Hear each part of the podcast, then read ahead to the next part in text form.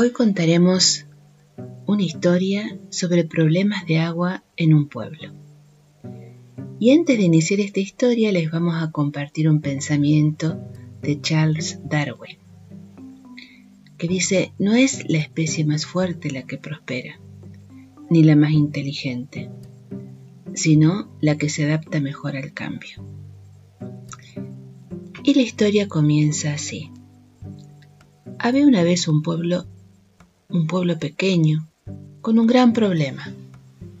Sus habitantes no disponían de agua a menos que lloviera. Cansados de esta situación, los ancianos de la aldea decidieron hacer algo al respecto. Votaron por unanimidad en contratar a algún profesional para que se encargara de suministrar agua al pueblo de manera diaria. Poco después, dos personas se ofrecieron para resolver dicho problema y ambas fueron seleccionadas. Los ancianos consideraron que un poco de competencia mantendría los precios bajos y garantizaría un continuado suministro de agua. Las dos personas contratadas resultaron tener diferentes métodos.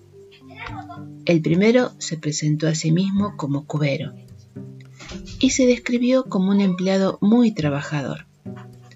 Nada más firmar el contrato, se fue caminando hasta el lago, situado a un kilómetro del pueblo.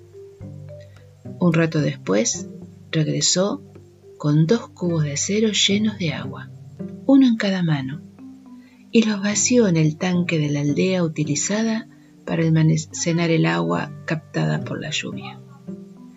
Así fue como el cubero empezó a ganar dinero. Cada día se levantaba de madrugada de manera que los habitantes dispusieran de suficiente agua cada mañana. Y se pasaba ocho horas cargando los dos cubos del lago a la aldea y de ésta nuevamente al lago. A pesar de la dureza de su labor, durante las primeras semanas el cubero solía estar de muy buen humor. Pero poco a poco su estado de ánimo fue cambiando principalmente porque su actividad era monótona y aburrida, y cada vez se sentía más cansado. Aún así siguió transportando cubos de un lado para otro, pues si no trabajaba el pueblo se quedaba sin agua y él sin cobrar. El segundo profesional se presentó a sí mismo como constructor de tuberías y se describió como un emprendedor con ideas creativas e innovadoras. Curiosamente, tras firmar el contrato, desapareció de la aldea durante seis meses. En vez de comprar dos cubos para competir con el cubero, se dedicó a montar una empresa, definir un plan de negocio y formar un equipo de trabajadores.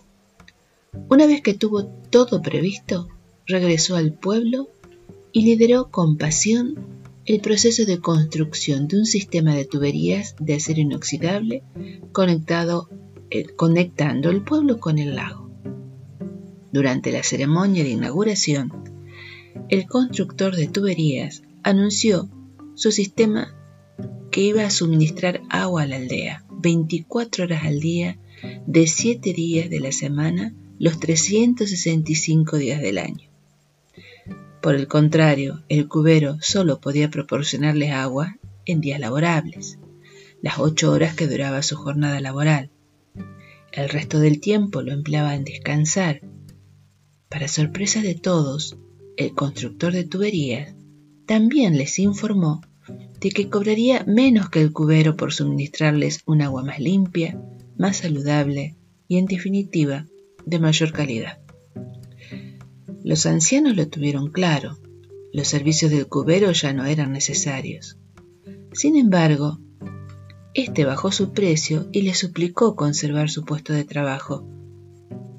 Para poder igualar la oferta del constructor de tuberías, al día siguiente compró dos cubos más y empezó a trabajar cuatro horas más al día, cargando cuatro cubos por trayecto pero dado que seguía sin poder competir con el sistema inventado por el emprendedor, el cubero contrató a sus dos hijos para que le ayudaran, haciéndoles trabajar por las noches y durante los fines de semana.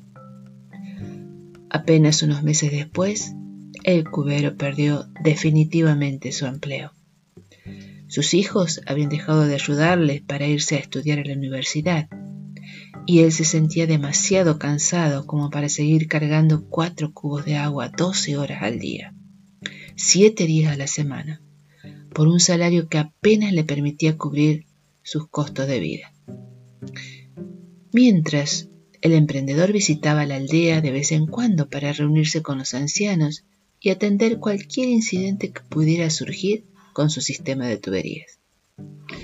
Al comprobar el elevado grado de satisfacción de sus clientes, el constructor de tuberías decidió emplear el resto del tiempo para ofrecer sus servicios a otros pueblos de la zona que tampoco contaban con un suministro de agua permanente.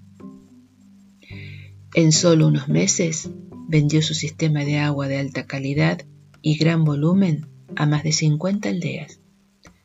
Llegó un día en que cada vez ganaba más dinero sin apenas trabajar. En cambio el cubero terminó encontrando un pueblo que decidió contratar solamente su servicio. Trabajó muy duro el resto de su vida sin llegar a resolver nunca sus problemas financieros. Frente a esta historia la pregunta es inevitable.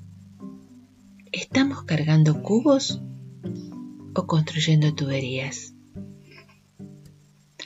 Los esperamos para el próximo relato.